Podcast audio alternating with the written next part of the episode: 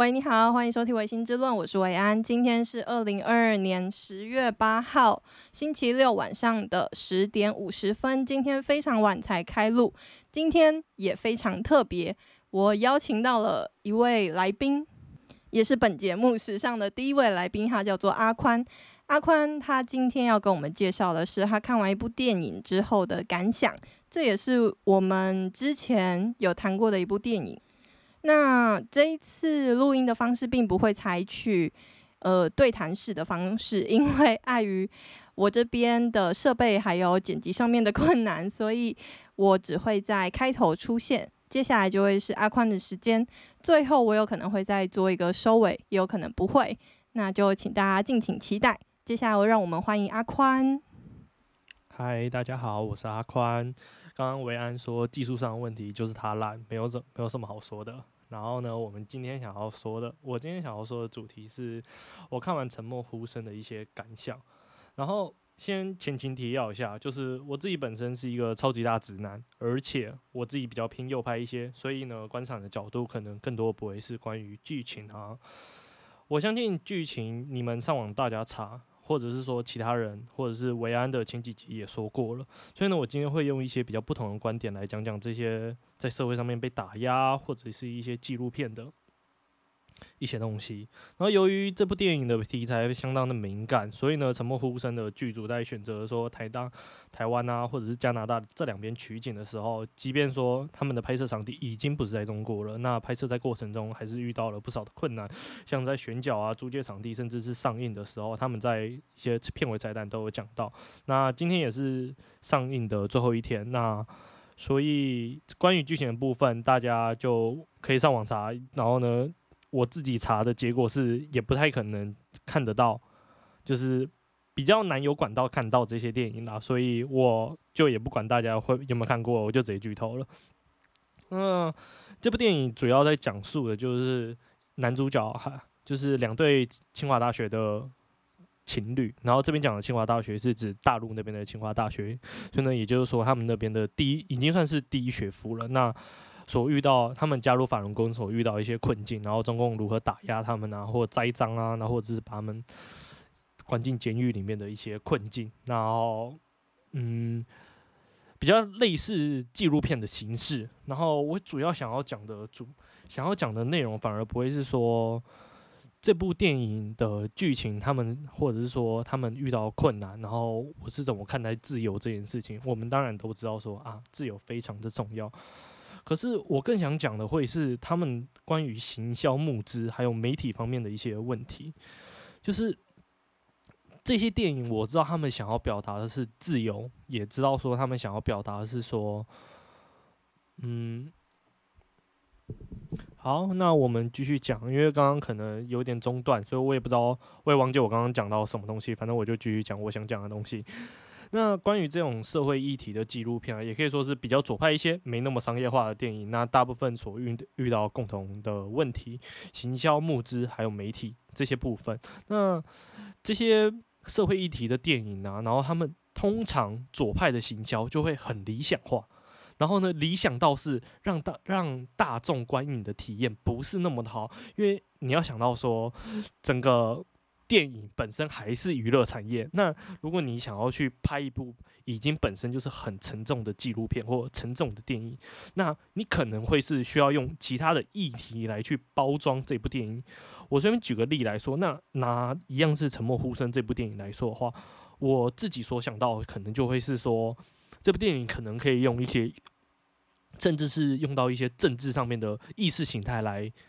来来主导说这部电影的媒体还有行销的部分，然后甚至是因为我有非常仔细的去看了一下他们最后的工作人员还有感谢的人，那通常那边都会有一部电影的募资的。募资的人，然后或者是募资的一些公司，那哪些公司有募有有给他们钱？那他们的收钱管道，他们的股东有哪些？那通常最后面都会写。那我就会发现一件事情，只有文化局或者是一些政府单位有在资助他们，可是他们却完全没有找到一些，例如是民进党比较偏民进党公司的公司的公司啊，或者是说一些比较偏偏右左派的一些公司啊，那又或者是说。平常是以反共啊，或者是像馆长那种人 KOL 来帮他们站台，然后甚至是在很多的一些比较偏绿色的媒体，那理论上面讲，我们应该要看到说他们是很反对对岸红色的渗透的。那他们为什么连这一次都没有来做一些行销啊，或者甚至是帮他们曝光的部分？这点就是我觉得左派行销常常会遇到问题，就是他们把一切都想得太理想化了。然后，所以造成说他们在行销的时候，他们没有拿定他们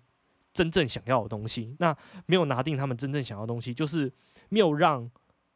红色方的另外一方。那我们现在现在现在红色方的另外一方看见说，诶，我支持你们的价值到底在哪里？那我如果支持了你们，那代表说我所站的立场是什么？那立场这件事情，通常是在政治上面，或者是说在公司上面是比较好募资、比较好行销的一个。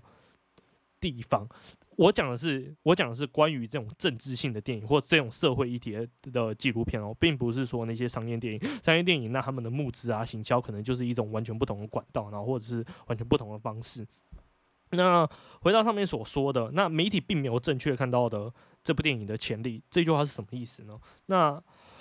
因为媒体的工作就是说啊，想要想要更多的曝光，或者是说炒起更大的议题。可是很明显，这部电影是有办法让绿色媒体，特别是现在处于快接近选举的时候，那他们为什么没刚好利用到这部电影？那是不是这部电影的行销啊，或者是这部电影的策略出了什么问题？我觉得这个是左派电影，或者是。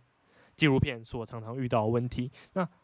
大家还要想到一件事情：为什么为什么我会这样讲的原因是，其实台湾人并不是没有在关注亡国感，或者是关注对岸的动向的的一群群体，甚至可以说是是全世界最关注对岸的一些群体。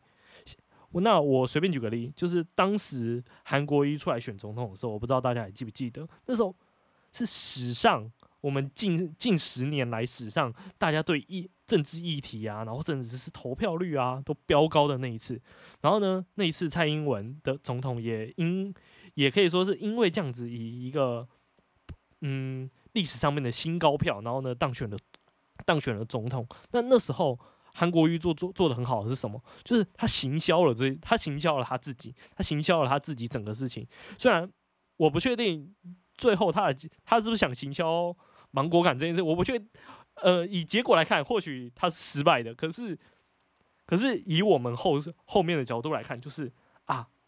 那时候民进党把这件这整件事情操作的很好。这当然，我自己本身是完全没有什么政治立场，对我来说，就是钱多的就是老大，没有啦，开玩笑，不是钱多的就是老大，就是我自己有自己的一些政治立场。但是，我觉得更多的是，我们需要关注的是，如果我们支持这些政治立场，那这这些政治立场，我们要怎么？让大众看见，而不是只有让自己一小群人看见。我觉得这件事情是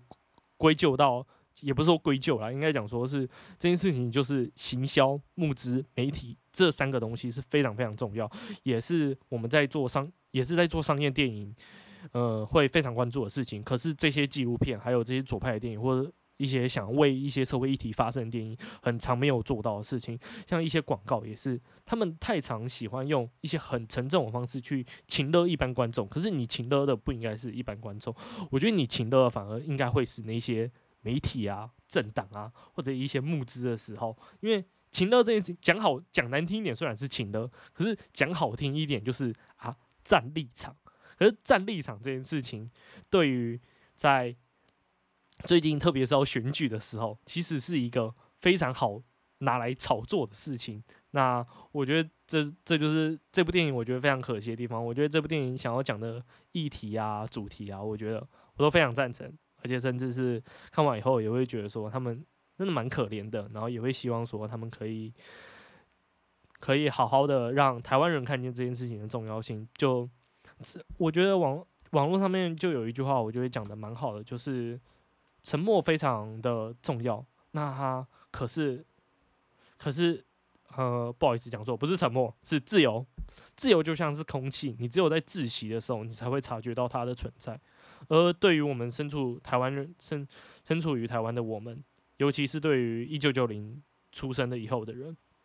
那我们会觉得说啊，自由这件事情好像很很，嗯，该怎么讲呢？是很理所当然吗？非常理所当然。可是你要想到，其实台湾在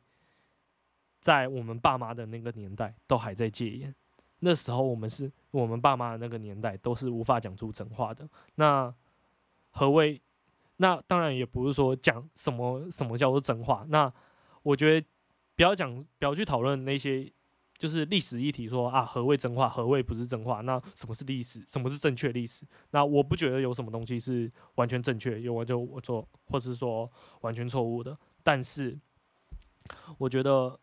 在，抱歉，暂停一下，我喝个水。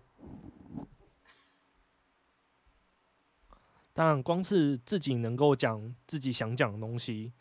自由这件事情，就是啊，我今天想要骂总统，我就可以骂总统。我今天想要，例如说，不应该是政府的高官，政府的高，因为你是政府的高官，所以呢，我就不可以骂你，或者是说你做错事，我也不能批评。那这件事情其实并不是一个那么快乐的事情，特别是如果你身处于这样子的一个环境，是